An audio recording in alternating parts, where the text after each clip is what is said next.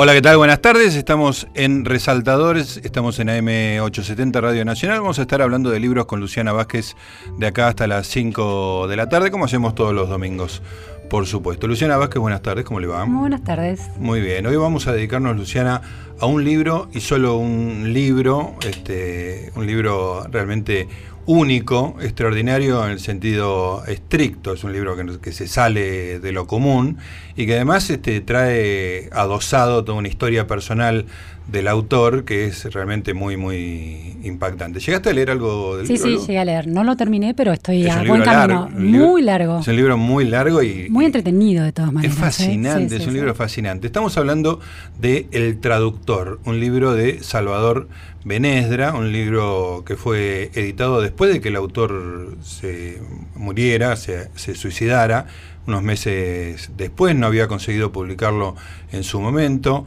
eh, y después se fue convirtiendo en una especie de, libro de culto, y bueno, hace poco fue reeditado, ¿no? Este, y, otro libro también del autor. Bueno, es una historia que, yo conocí hace un tiempo, este, no, sabía nada del libro, no sabía nada del autor, es una especie de, tesoro oculto de la literatura argentina. Y hace un par de años leí una nota en la agenda de Luciana Mantero, que me causó una impresión extraordinaria, porque una, una, una, nota muy personal, donde hablaba de la relación de la autora con el autor del libro, una, especie de, sobrina, porque Benedra era muy amigo de su papá. Este, y bueno, de ahí me quedó un, interés por el libro que, pude plasmar este, hace unos meses en este verano. Pero para completar esta esta charla, trajimos justamente a Luciana y al papá, a quien les damos la bienvenida en este momento. Luciana Mantero, buenas tardes. ¿Qué tal? ¿Cómo andan? Gracias por la invitación. Y su papá, el señor Alejandro Mantero, psicólogo, historiador, ¿cómo, cómo son tus...? Profesor de historia y psicólogo, pero me dedica a la psicología. A la psicología te dedicas. Perfecto. Bueno, ahora vamos a contar todos juntos este, la historia de el traductor de Salvador Benedra, un libro realmente extraordinario. Voy a contar brevemente de qué se trata. Eh, o sea, reducir el, traductor a, su trama es como una especie de disparate, como decir de qué se trata el Ulises de Joyce, digamos, ¿no? Una, una locura que no. Pero básicamente hay una trama, es muy narrativo, es muy este, eh, divertido. el libro, dentro de la tragedia personal que se abate sobre sus páginas, cuenta la historia de un traductor que trabaja en una editorial de ideas progresistas. Este, la, trama transcurre más o menos paralelamente en, dos direcciones. Una es la vida del traductor, que el nombre del personaje era... Ricardo, Sevi. Ricardo Sevi. Ricardo es traductor de una editorial que saca libros así medio de izquierda, medio progre en la década del 90, todo esto sucede en la década del 90, que es cuando Benesdra escribe el libro, y paralelamente entabla una relación con un personaje muy este, inesperado para el, ámbito cultural de, del traductor, que es una adventista que va haciendo propaganda este, por las mesas de un bar y para decirlo de una manera, se la levanta, digamos, ¿no? Se Romina se llama ella. ¿Cómo? Romina, Romina, Se la levanta Romina, pero de una manera tal que, por vicisitudes de su vida sexual queda este, en una relación de pareja estable. Entonces el libro se maneja en dos, dos dimensiones que se entrecruzan cada tanto, que es su relación con Romina y su relación interna con la, editorial y sobre todo con las luchas sindicales en la década del 90 dentro de esa editorial. Hay que decir, y ahora ya van a hablar las personas que conocen, que conocieron a, Salvador, este, hay que decir que es uno de esos libros que describen una época de una manera extraordinaria, es una pintura de la década del 90 muy, muy poco común, este, sin, sin que se proponga eso, digamos, ¿no? al pintar la vida cotidiana pinta mucho de la década del 90. Y cuando digo la década del 90, digo la, caída del muro, la caída de la ilusión, de algunas de las ilusiones de la izquierda, el, retroceso económico, el achicamiento, el ajuste, etcétera, etcétera. Así que ahora sí les, voy a ceder la, palabra a Luciana y a, Alejandro. Vamos a empezar con, Luciana, que, tuviste un contacto muy amoroso con, Salvador. O sea, yo decía que en la nota parecía que era tu tío, digamos, ¿no? Sí, era una especie de tío postizo al que medio desalineado, con su barba negra, sus rulos disparados por el aire, muy flaco, eh, que tomaba whisky, era como muy divertido, que yo recuerdo en las reuniones familiares, en mis cumpleaños, sentado en la mesa, charlando eh, con los grandes, yo en ese momento tendría dos, tres, cuatro, cinco años, mm. diez años, eh, a medida que fui creciendo. Y, bueno, que de repente, digamos, gritaba, se reía fuerte, un tipo ciclotímico y a la vez como con una cosa muy de cariño, ¿no? Con, con los muy afectuoso. Muy afectuosa con, con, quienes éramos sus sobrinas, ¿no? De hecho, en la nota recojo también las opiniones y las, las los recuerdos de dos mujeres más que también lo vivieron de chica y las dos lo recuerdan con muchísimo cariño. Eh, y era como un mito, ¿no? Después eh, por los relatos de, mi padre, fui construyendo esta idea de este escritor eh, que ponía todo en esta novela y el periodista que venía y sus depresiones y a la vez la pasión con la que, con la que escribía, con lo cual mi recuerdo es de alguien entrañable, eh, muy apasionado, con una vida muy difícil. Muy difícil. Bueno, tuvo algunos episodios de, este, no sé cómo decirlo, depresión. depresión severa, estuvo internado, ¿no? Sí. O tres brotes ahí está Alejandro. A ver, contanos vos. este eh, Tuvo en diferentes momentos, a partir del año 79, este, alrededor de cerca de los 30 años. El primer brote psicótico en ese año lo tuvo en París. este, fue internado en Maison Blanche, que, fue, que es el borda parisino. Eh, fuimos con el hermano a buscarlo y tratar de sacarlo. Este, y bueno, produjo, como era una de sus características, un verdadero atrapado sin salida en el manicomio. Armó una revolución Armó dentro una revolución que los psiquiatras lo único que querían era que nos lo lleváramos. Encontrar a la salida, quería. exactamente. Este, se lo tiraron por la eh, cabeza. Se lo tiraron por la cabeza y se olvidaron de medicarlo con un antiparkinsoniano, porque le habían dado una cantidad de lopidol impresionante, entonces después tuvo muchos síntomas, se llaman extrapiramidales, problemas musculares, este, y bueno, tuvimos que andar con todo eso. Lo, en realidad la anécdota de esa época es que hizo un verdadero atrapado sin salida, soliviantó a los internos contra el poder psiquiátrico, alentado por las ideas de Franco Basaglia, que él era un este, fuerte defensor de la, antimanicomialización. Él era psicólogo, así que conocía mucho de eso. Y bueno, fue una experiencia. Después este, ahí pasamos unos días también muy divertidos porque entre la locura, el alcohol... Claro, me imagino este, desatado. que volvimos, volvimos bastante deteriorados de ese viaje a Buenos Aires y ahí nos pudimos encaminar y después tuvo dos brotes más. Alejandro, la gente que está escuchando, que está descubriendo a, Salvador, eh, se, va a preguntar cómo una persona arma una revolución dentro de un manicomio en un idioma que no es el suyo. Hay que decir que Salvador hablaba seis idiomas perfectamente, ¿no? ¿Cómo era esa poliglotía de, de Benesdra? Bueno, italiano, español, portugués, eh, inglés, y estaba estudiando ruso y japonés. Y vive en Alemania, así que habla alemán. Y alemán. Sí. Qué increíble, digo, es increíble. Sí, fue una cabeza, fue una cabeza absolutamente privilegiada. Yo fui compañero de él, nos echaron juntos del colegio. él, este, eh, cuando, el problema es cuando iba a dar libre en el Buenos Aires, eh, daba libre, sacaba 10 en matemática, por ejemplo. Claro, Entonces, todos los que venían después estaban aplazados porque el, nivel que dejaba en la mesa encima era Belarga, ¿no? Venecia con Belarga pasaba primero. este, sí, hay anécdotas. Fue una cabeza absolutamente privilegiada este, eh, desde el punto de vista, digamos, de la capacidad intelectual y que en algunas cosas que escribí digo que este, este, esta sociedad salvaje a una persona que les cuesta adaptarse. No, había manera de que esta sociedad contuviera un genio así. Claro, tal cual. Pasó eso, pasó eso. Entonces, en los diferentes, fue periodista de página 12, de La Voz, Y, en realidad lo que, este, una cosa que yo escribí, que era una especie de, sin quererlo, heridor de vanidades. Claro. Porque siempre sabía más que todos los jefes. Claro, claro. Porque tenía una memoria impresionante y una gran inteligencia. Entonces él no quería ridiculizar, pero no había inevitablemente manera te corregía, ¿viste? Te corregía. Y a alguien que tiene poder no le gusta que lo corrija. Claro. Y entonces le creaba unos problemas bárbaros.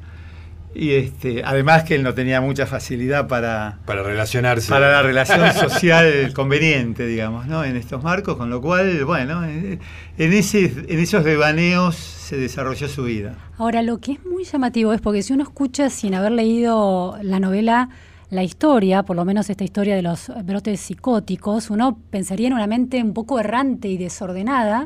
Y sin embargo, el traductor, la novela, es de una prolijidad y de un cuidado estilístico y estructural enorme. Es, es una novela casi eh, decimonónica en la construcción en términos de cómo se va armando esa historia y ese universo y las reflexiones, está llena de reflexiones eh, ideológicas y filosóficas también, eh, hacen completamente sentido dentro de la trama. Y todo tiene un sentido. Absolutamente. Es impecable, una lógica narrativa impecable realmente. Es, realmente algo muy, muy deslumbrante, digamos, ¿no? Este, esa, esa pulsión narrativa y al mismo tiempo una libertad para pensar este, y, siempre con un control férreo sobre lo que está haciendo en, en su, bueno, es su única novela, digamos, ¿no? Tiene otro libro publicado que es una especie de, ese no lo leí, este, es una especie de libro de autoayuda que no se lo publicaban porque era demasiado elevado para los lectores de autoayuda, ¿no? El Camino Total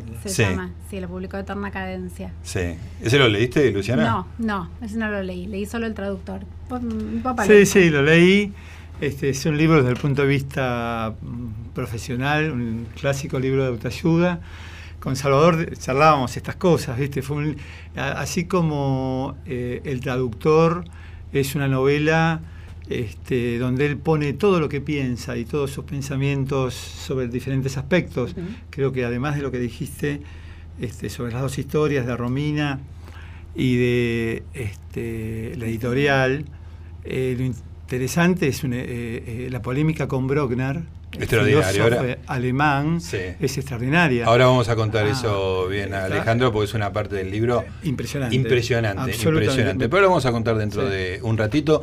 Estamos hablando del traductor de Salvador Benedra. Tenemos la fortuna de compartir esto con dos de sus amigos, un amigo personal como Alejandro Mantero y una especie de sobrina que es eh, Luciana Mantero, cada uno de ellos con su, con su trabajo, con su obra, pero que hoy muy generosamente vinieron a hablar de un tercero que es el, el recuerdo de Salvador Benedra.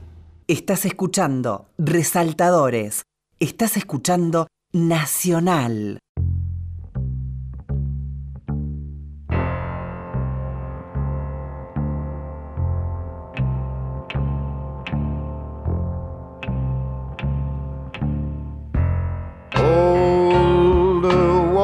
Town. Nothing much happening down on Main, except a little rain.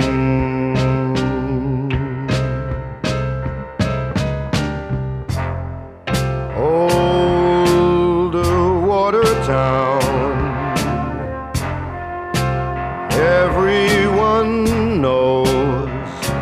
Perfect crime. Killing time.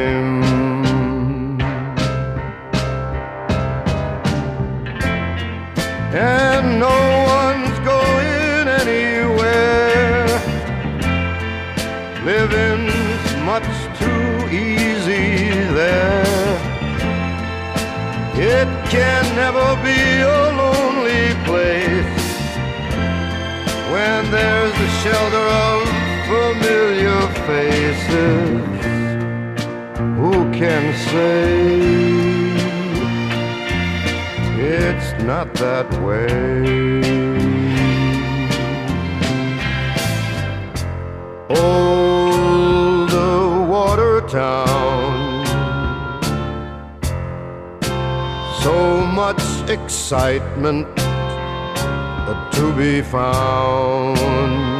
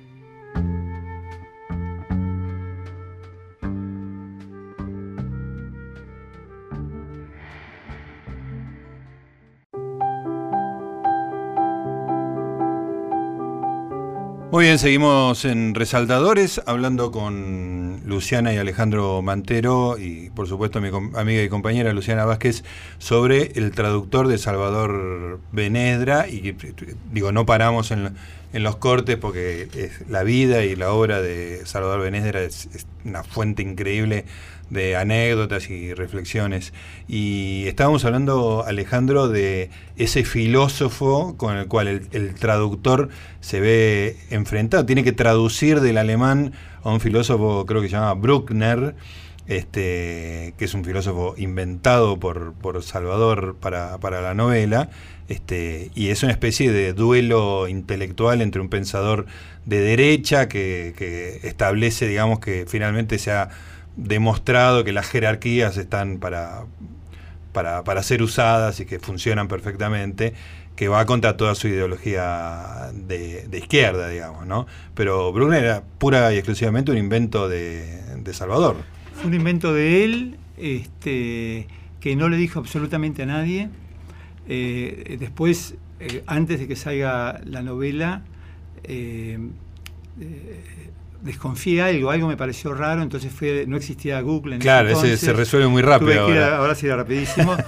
Fui este, a la Biblioteca Nacional, al Congreso, a tres bibliotecas grandes y Bruckner no, no aparecía por ningún lado, entonces dije, evidentemente lo inventó él, pero... Él nunca eh, lo había dicho. Que Nunca lo dijo y con el tiempo retrospectivamente recordé comentarios que hacía y cierta sonrisa que dijo que yo me doy cuenta que tenía que ver con una sonrisa pícara Claro. porque estaba metiendo un engaño en la novela.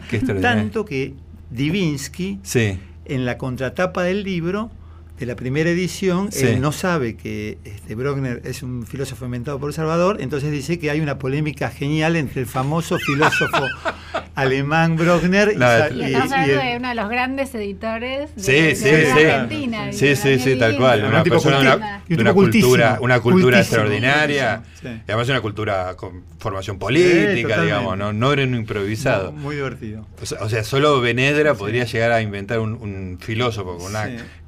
Densidad de pensamiento tal que pudiera ser perfectamente posible. que ¿Quieren que exista. les lea un- algunas de las ideas que discute Ah, dale, por favor. el, el traductor.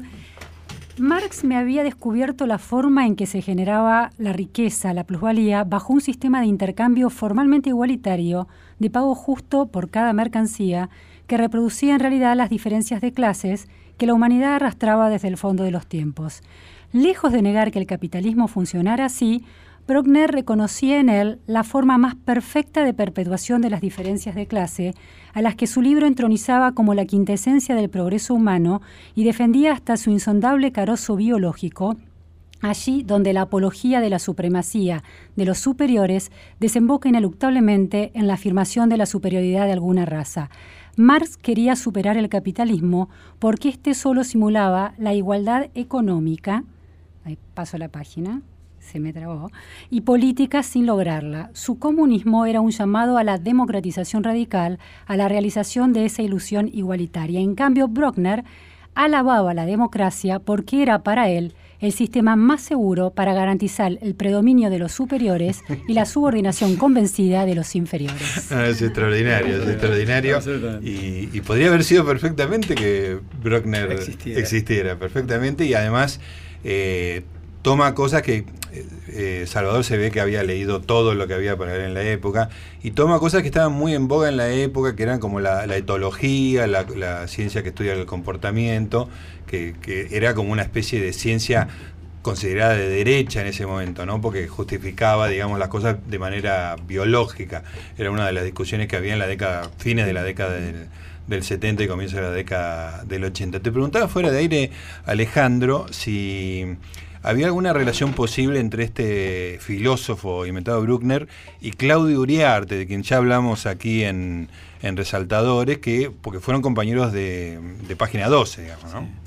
¿Y qué, qué, qué- qué opinás? ¿Qué sabés, digamos? Mira, ¿no? lo que sé es que Claudio era compañero de trabajo y que lo quería mucho. No, no éramos muchos los amigos que nos juntábamos en los cumpleaños de Salvador, un grupito de 6, 7 que a lo largo de la vida quedamos como grandes amigos.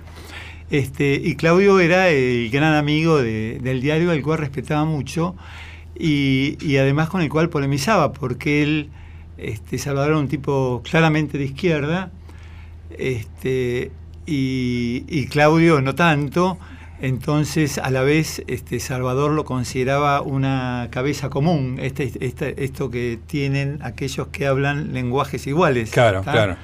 Este, una gran cabeza, como una cabeza de... Y bueno, y sé que se habían hecho grandes amigos y bueno, a los últimos cumpleaños compartimos ahí algunos cumpleaños. Yo lo yo hablé de, bastante acá de Claudio Uriarte y eh, lo conocí personalmente, fui amigo en una época, este, y me daba, leyendo a, a Benedra, me daba la sensación de que deberían respetarse como iguales, siendo uno de izquierda y el otro de derecha, digamos, que había como un, un, un- un plano superior de genialidad de los dos que era trascendía la, la ideología, ¿no? Y vos lo decís porque probablemente hay cosas de Brockner que las debe haber alimentado con polémicas que tenía con Claudio Uriarte. Seguramente. Porque más Salvador era un gran polemista. Claro, bueno, Ah, eso se ve. Y un gran convencedor. Yo Sí. cuento en algún lado que en tercer año, estábamos en tercer año, y él al, al profesor de literatura nuestro, Carlos Luis, lo hizo de izquierda.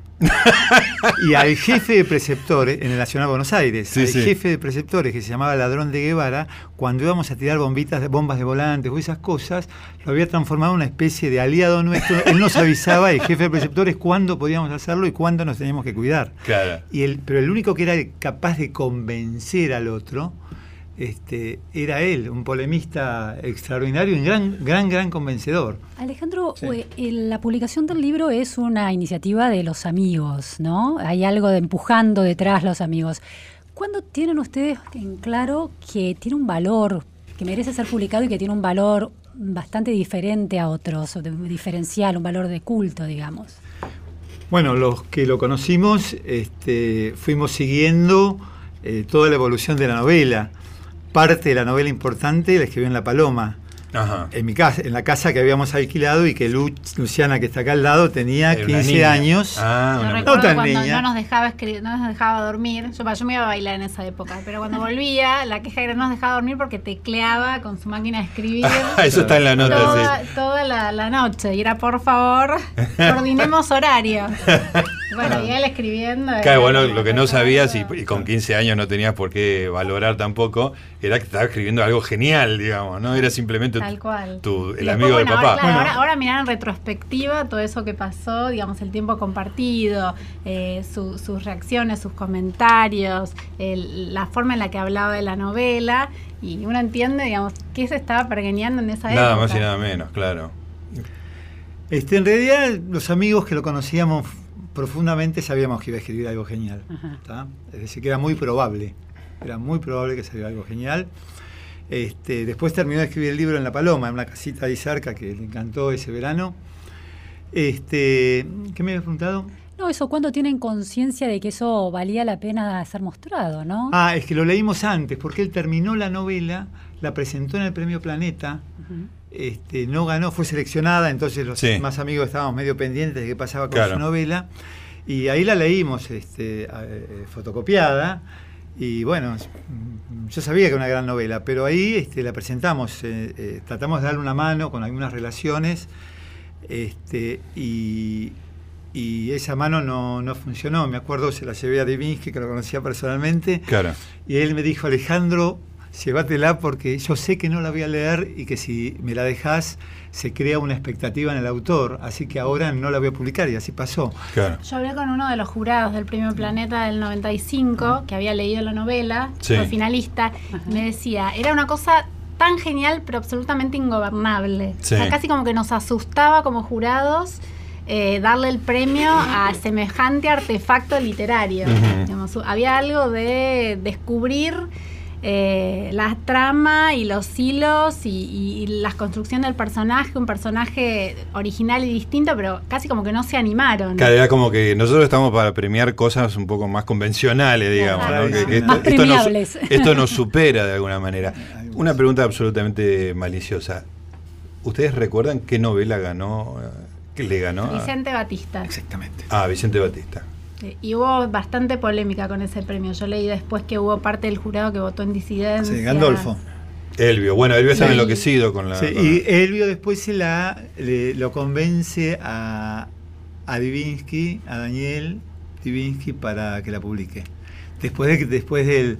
Entonces los amigos nos juntamos, sabíamos, no, no, teníamos que. Además es un deber de amigos, ¿viste? Claro. Esas cosas las teníamos como deber de amigos, pero yo le tenía una gran confianza. Este, siempre pensé que era un libro que iba a ir creciendo, Claro. ¿tá? que es lo que pasó. Claro.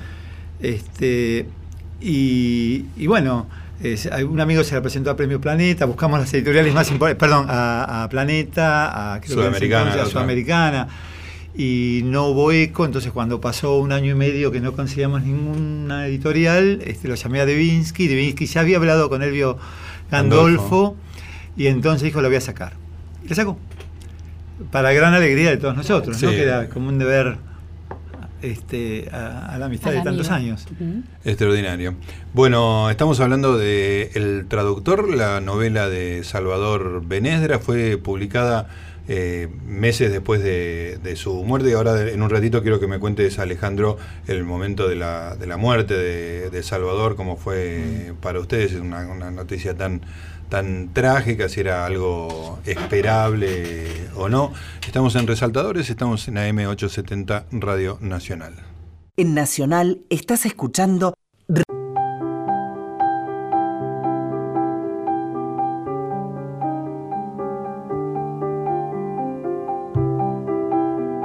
Muy bien, seguimos en Resaltadores, estamos hablando de El Traductor, la novela de Salvador Benedre, estamos hablando mucho de Salvador Benedre, estamos hablando mucho con uno de sus amigos y de los grandes impulsores de que El Traductor fuera publicado, Alejandro Mantero, junto con su hija, la sobrina putativa de, de Salvador, adoptiva. Eh, Alejandro, vos sos eh, psicólogo y bueno, nos has contado de, lo- de los brotes que tuvo Salvador. Y hay en la novela un momento en el cual el, personaje desbarranca de una manera muy, muy impresionante. Realmente es algo que, página a página se va convirtiendo en una cosa muy monstruosa y de repente termina en el, creo que es en el borda, digamos, ¿no? Este, vos me, decías fuera de aire que la, descripción que hace Salvador de un brote desde adentro es como clínicamente perfecta, ¿no? Es muy difícil saber lo que piensa un loco cuando está enloqueciendo. ¿tá? Eh, Salvador, además, este, eh, esas fueron cosas absolutamente episódicas y después este, eh, le daba cierto pudor hablar de lo que había pasado. Claro. ¿tá? Con lo cual, pero ahí en la novela pone todo, pone el alma. Yo me doy cuenta que pone el alma, pone toda su experiencia eh, como tipo, como persona que pasó por un brote psicótico y reproduce en Ricardo Sevi, en el protagonista, un brote donde describe cómo las diferentes sensaciones corporales, mentales, eh, interrelacionales con el, con el planeta, con la- eh, toda la humanidad y todo el universo, hay Sí. una especie de, de Sí, conjunción de todo y lo describe de una forma, yo creo que con una eh, además de la pluma, con una honestidad Claro, emocional claro, se expone de una absolutamente manera impresionante. Es muy conmovedor. Eso Es porque cuando uno tiene el dato, que digamos que, que si- aunque no sepa nada de Salvador, es obvio que esa persona está escribiendo de algo que conoce muy profundamente, pero uno va viendo a partir de cierto momento de la novela que el personaje está perdiendo el eje y eso, digamos, es genial porque, digamos, el personaje pierde el eje, el autor en algún momento perdió el eje,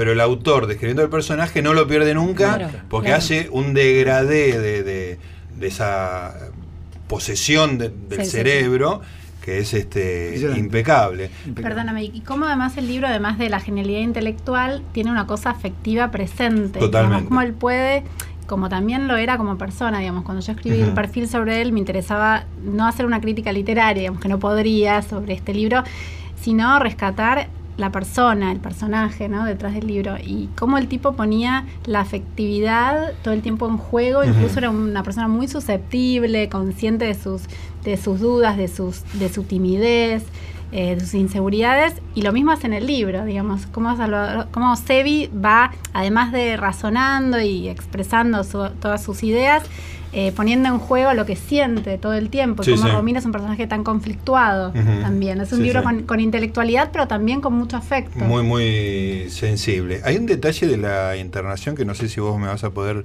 este, confirmar, que él cuando, cuando, cuando vuelve de alguna manera en sí, siente que tiene los, los pies como llagados, totalmente ensangrentados, y después se explica que es por este está todo el tiempo rozando con, con, pasó la, eso. con la sábana y, no Le- tiene registro de eso, entonces se llaga. Le llega la, la- lo atan en el borda, esto es real. Sí. Este, él estaba en página.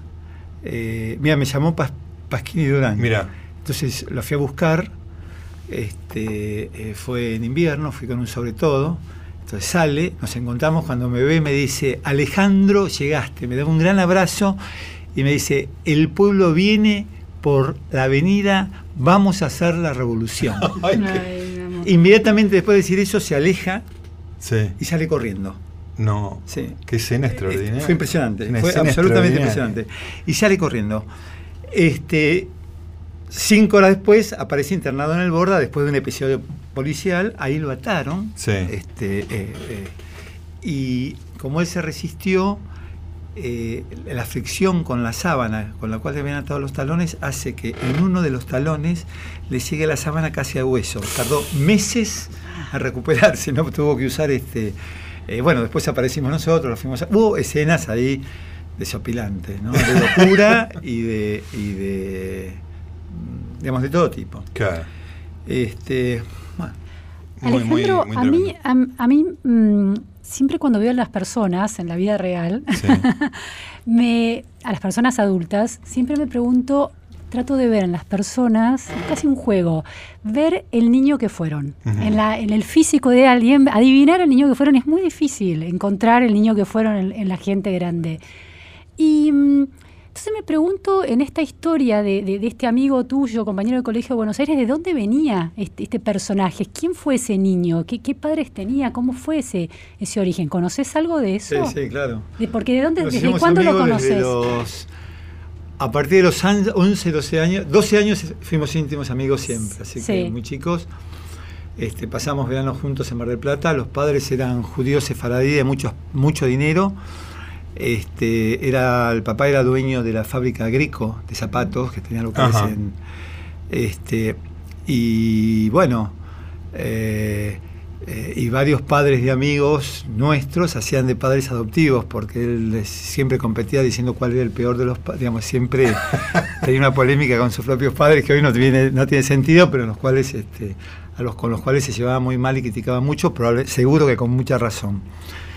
Este, así que él se hizo rápidamente un contestatario desde los 12, 13 años, leía Lobsan Rampa, empezó este, eh, después tuvo una época que yo le hacía chistes porque con el tiempo, porque apoyó a Frondizi por el desarrollismo, pero eso cuando teníamos 12 años. ¿eh? 12 años de Era frondicista. frondicista y pole- después polemizamos sobre eso.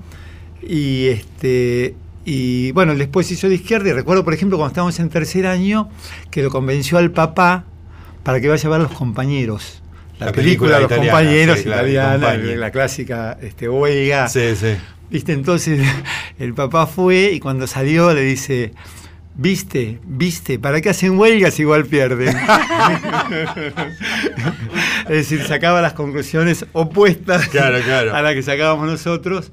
Sí, Y- entonces, sí. No, y, y ese, y ese grado de, de diferencia, esa, esa cosa un- única que tenía en términos de sus lecturas y de sus intereses, ¿era una construcción personal? ¿Era un Personal. auto- autodidacta absoluto? ¿O autodidacta. había... Mira, en tercer año le llama el profesor de dibujo en Buenos Aires, ya estaba, pensé que era el año 68, y entonces hacíamos huelgas y, y- y hacíamos Claro. mucho lío. Claro, mayo del Esturi- 68. Mayo, tal cual, tal cual.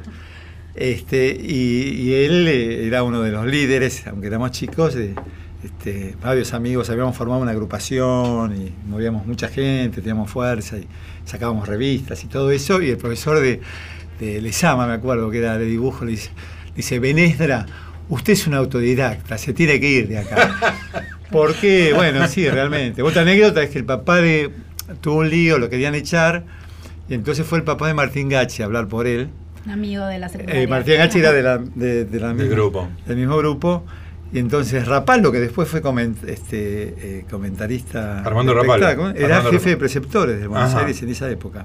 Estoy hablando del año 68. Y le dice al papá de Martín, le dice a Mantero, a Heller, a su hijo, usted le dice que ese pizarrón es negro. Y bueno, le pueden discutir. Benesra, usted le dice que es negro, él dice que es blanco y encima lo convence. Digo, y, y te lo describe, teníamos 16 años, Sí, 15 sí, años. sí. Si era una. Este, o por ejemplo, después de una manifestación en el colegio caímos presos en el mismo patrullero, pero este, caímos la casualidad, ¿viste? Y lo traen al turco también. Este, que hay- ¿Por qué lo habían agarrado? Este, un oficial lo fue- nosotros corríamos, y un oficial lo fue a agarrar y él como había estudiado judo, lo agarró de la mano, le hizo una zancadilla y el oficial, ¿viste? Terminó tremendo. Terminó a tres metros, tal cual. Después en la comisaría lo miraban de costado. En ese entonces no pasaba nada, nos iban a Claro. buscar los padres y ahí terminó todo, ¿no? Pero, Pero es este, genial. Era un personaje. Nunca perdí ahora, siempre convencía de otra sí, cosa. Sí, sí, Este, lo adorábamos. lo adorábamos porque hay locos lindos Claro. y locos jodidos. Hay locos que son muy Hay pesados, claro. Sí, claro y este que era un loco que este, se hacía daño él, pero este, muy, una, digamos, bueno, un tierno, ¿viste? Además de un militante. Bueno, este, hay una cosa de la. de todo un- un- Eh, una parte de la novela que tiene que ver con las asambleas sindicales en la editorial. Pero digo, una cosa es una asamblea, digamos, ¿no? Para una persona que ha participado poco de eso, como, como yo, que no, medio que le huye esas cosas, es como que, bueno, habla uno, habla otro, el otro. Vos descubrís en el traductor que hay una estrategia, que hay, este, hay un ajedrez extraordinario en, en la lucha sindical dentro de una empresa y hay, digo, las tácticas de él yo ni siquiera llegaba a entenderlas porque eran muy sofisticadas y la- las explica y ve el papel que juega la patronal, el trotskista, el, el- el sindicato burocrático, etcétera, etcétera. Este, y es digo, uno lo sigue con la pasión de la novela policial. Es una y te- verdadera obra de teatro. eso, exactamente. misma escena. Exactamente. Todo, todo- se podría hacer perfectamente una obra de teatro con las asambleas este, y, esa, y esas maquinaciones. Y me da mucha envidia este, pensar que vos este, en el colegio, por ejemplo, compartiste con Salvador esa, ese, ese arte, ¿no? Porque parece un arte dentro de la novela. Bueno, ¿no? nos formamos en esas cosas. Vos también este, fuiste parte de esa. Sí, sí, sí, no solo yo, Mario Pujó, Pablo Heller, estoy nombrando a Héctor Hellman, este, digamos, un grupo de año 68, Mayo Claro. francés, Cordobazo, al año siguiente, el 69 nos echaron a todos. Fundaron Sí. un partido. ¿no? Formamos una agrupación que se llamaba PLOM, Plom. Pro Liberación del Hombre. Muy y el, bueno. el- el dicho, juntábamos año turno, tercer año, éramos como 50, 60, este, y el dicho era por, por Marx, y el dicho lo, lo inventó él. Este, bueno, lo inventamos entre todos, pero él le le Marx, Freud, Fromm, y él le agregó, y todos los psicólogos culturalistas, ¡viva el Che! Muy bueno. bueno, y con eso, este, así- ¿viste? y lo que pasa, eso fue en el año 68. Ese, eh, fines de segundo, todo tercer año. Claro. Y ya en el 69 con el Cordobazo nos empezamos a politizar más, entonces a elegir partidos. Claro. Unos caímos en lo que se llamaba la TERS, que había SPO, Sí. otros con él, él también, otros se fueron más para el lado de la guerrilla, Eduardo Anguita, por Claro. ejemplo, este, eh, o bueno, Aníbal Jauregui, digamos, depende, ahí fuimos dispersándonos ese grupo en diferentes partidos políticos, algunos y otros en ninguno, y este y, y- y él este sí fue un yo este, pues, después dije ¿no? que además de un tierno fue un militante revolucionario ahora ahora que ser militante revolucionario da chapa porque en los años 90 decir Era, era lo- la- muy, muy. era medio peligroso Claro, sí. absolutamente. Sí. Bueno, y, y dentro del, del- del flujo discursivo infinito de- del libro, de repente se pone a hacer una disquisición sobre la diferencia profunda entre el trotskismo y el estalinismo, diciendo que el trotskismo es racional y racionalista, digamos, y el estalinismo es poético, y por eso la realidad no le importa tanto, que es una de las mejores páginas de, de filosofía política que he leído jamás. Es una cosa que me, me dejó deslumbrado. ¿Tenés algo ahí que estás, este, Ay, sí, ¿no? estás entusiasmado, Alejandro? No lo vas a hay encontrar. tantas cosas claro Bueno, vamos a darte un ratito para, para que lo busques. Nos queda, se nos pasa volando, la verdad que este, da para hablar mucho sobre Salvador Benesdra, pero no- nos tomamos un minutito y después nos cuando queda. habla de la último. plusvalía narcisista del dominador Sí, que es más importante que la plusvalía económica Claro. hablando del narcisismo y el poder claro. Y el regodeo narcisismo del patrón en la opresión del empleado que tiene más entonces le llama plusvalía narcisista del patrón. Claro, no es tanto quedarse con la, que la plata eh, el, del, económico es lo secundario, lo importante es, el control. Impresionante. Estamos hablando del Salvador, de perdón, del traductor de Salvador pero qué buen furcio, ¿no? El Salvador. Mm.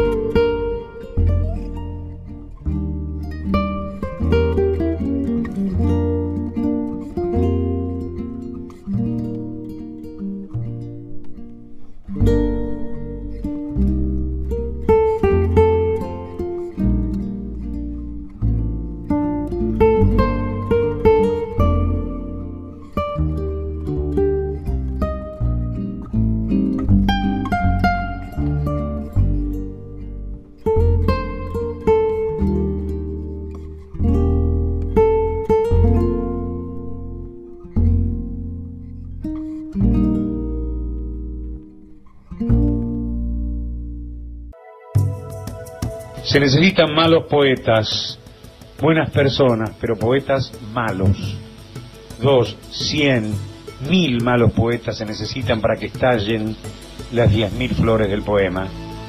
Que en ellos viva la poesía, la innecesaria, la futil, la sutil poesía imprescindible, o a inversa, la poesía necesaria, la prescindible para vivir.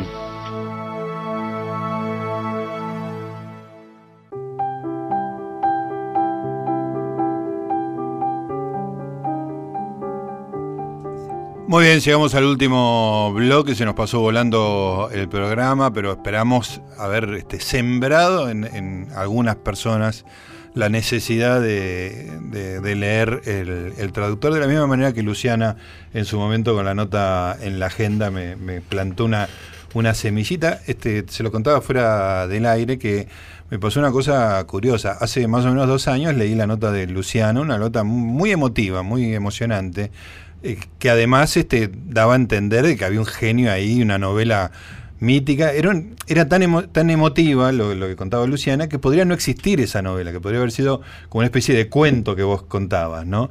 Este, pasaron dos años y me por X motivos me encontré con la novela. Esto fue este verano, ¿no? Entonces, ¿qué era esto de Benesdra? Que me suena Benesdra, me suena el traductor. Bueno, me lo puse a leer sin, sin demasiada información. Y bueno, es una novela larga, pero a la yo pensaba, digo, bueno, termino de leer la novela y voy a googlear a ver qué, cómo era toda esta historia. Y a la mitad no me aguanté porque ya estaba como enardecido con, con la genialidad que, que trasuntaba la novela. Y ahí descubro que era la novela que yo dos años atrás había descubierto gracias a... ni siquiera me acordaba que era de Luciana Mantero la nota, así que se me unieron todas las piezas de, información. Así que de la misma manera que, Luciana en su momento me, me sembró la semilla de leer el traductor, ojalá que mucha gente le pase escuchando este programa. Nos queda un- unos minutos, eh, Alejandro, pero me gustaría que hablemos de, del suicidio de, de Salvador, que debe haber sido increíblemente doloroso. ¿Qué edad tenían ustedes? en el- vos tenés la misma edad de, Sí, sí, de sí, sí, Salvador. de colegio. 43 tenía él. ¿Cuánto? Salvador tenía 43. 43. En el 98 fue. ¿Qué, qué edad tenés ahora, Alejandro? 64. Pareces este, mucho menos, está bueno, fenómeno. gracias. Estás hecho un Tenemos. pibe. Bueno, gracias. Eh, contame un poco el, el momento, cómo estaba él, cómo lo venías viendo. Eh, bueno, el turco, digamos, eh, una frase común de él es, ¿cómo anda? Eh, la vida es una mierda. Un resumen, era muy- contundente. Este, sí, sí, así que este, estaba, est- había estado en Arachaña, en La Paloma, cerca de La Paloma. Este, él iba, estaba ahora escribiendo otra, otra novela, eh, intentando escribir algo.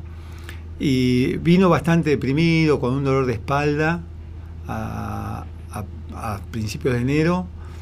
Y bueno, en realidad ese día yo estaba atendiendo el consultorio y me avisaron que había llamado, entonces lo llamé y lo encontré deprimido como, digamos, ¿qué haces? ¿Cómo andás turco? Y la vida es una mierda, Sí, digamos. como tantas Y otras tan- veces. Como tantas otras veces, sí, sí, sí, que eso había pasado, bueno, nos vamos a la noche, este, che, hablamos después, sí, bueno, dale, digamos, no, nada tan diferente este, a, a- a lo que había pasado muchas veces.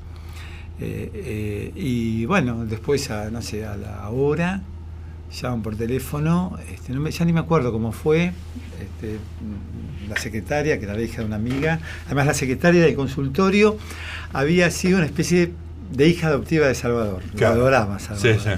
Y me interrumpe, ¿viste? Y me dice, Salvador se tiró, y bueno, se tiró del... Este, yo cuando escribí algo sobre esto, digo, bueno, pensemos que, eh, no, no sé si fue un, un brote o, o- ¿Querés que te diga lo que escribí? Te pido por favor. Dale. Me voy a emocionar. En ese momento escribí algo que decía sobre ese momento, ¿no? Así termino algo. ¿Lo escribiste de- eh, Cuando- cerca de- del hecho? O... Lo leí cuando sacamos el libro. Decía, sé que el traductor está siendo bien recibido y con buena crítica. No podía ser de otra manera. Sé también que el suicidio y la locura van a alentar la venta y mejorar su marketing. Por una vez podremos decir que sirve para algo el cholulismo y el esnovismo de una sociedad no menos atormentada que Salvador. Por último, otro tema. Que, trata en la novela, el suicidio. ¿Fue una decisión para terminar con un sufrimiento insoportable o fue un brote delirante que lo hizo suponer que podía volar o no sé qué cosa? ¿Fue una combinación de ambas situaciones? Vaya a saber uno en qué grado y velocidad de combinación. Yo prefiero pensar que se fue a volar y que quiso realizar un desafío más, esta vez a la gravedad, desafiar a la física que está volando por los vericuetos del pensamiento, de las polémicas de las ideas y que a nosotros, los que estamos en la Tierra, nos dejó un hermoso regalo, nos dejó el traductor. Qué extraordinario, la verdad que bueno, nos emocionaste a todos. Sí, sí. Alejandro, no, no veo mejor forma de terminar este programa, la verdad que fue para mí un descubrimiento extraordinario, no solo la novela, pero cuando uno lee el traductor descubre a, a Benesdra, ¿no? Como bien decía Luciana, el libro es él, digamos, ¿no? Así que este, yo te, te agradezco, le agradezco a Luciana este, su, su primera semilla de que yo haya leído este libro y a vos, Alejandro, haber tenido esa tan linda amistad con él y haber empujado tanto la obra como la publicación de la obra. Ojalá que, que bueno, que el vuelo este de, de Salvador se extienda por muchas, muchas mentes más porque nos va a hacer este mucho más felices y libres a todos, ¿no? Conocer una literatura tan, no sé si felices porque este, por ahí este, te, te- te- te enfrenta claramente a que, como decía Salvador, la vida es una mierda, pero llevarlo de una manera este, con esa inteligencia y con esa libertad que tenía Sí, libres, Salvador. libres sin duda. Libre Pasa sin libre, duda, sí, sí, y, y está bien que así sea. Así que bueno, les agradezco muchísimo a los dos, fue un programa para nosotros muy especial, estamos muy emocionados y muy contentos de haberlos tenido Gracias, acá. gracias por la invitación. La verdad que recordarlo es... Sí.